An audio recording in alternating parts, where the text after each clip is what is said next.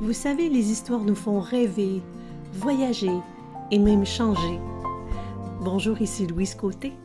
Aujourd'hui, j'aimerais vous raconter au creux de l'oreille l'histoire de l'ange de Michel-Ange.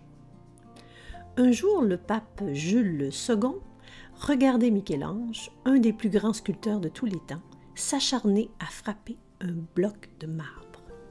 Il lui demanda Mais pourquoi frappes-tu si fort?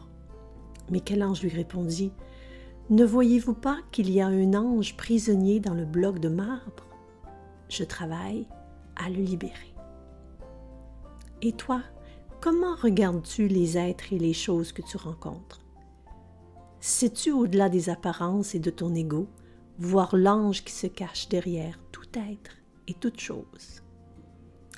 Je vous invite à réfléchir à ça dans les prochains jours et je vous dis à très vite pour d'autres histoires qui éveillent et en attendant, vous pouvez me retrouver sur louisecôté.com. Au revoir.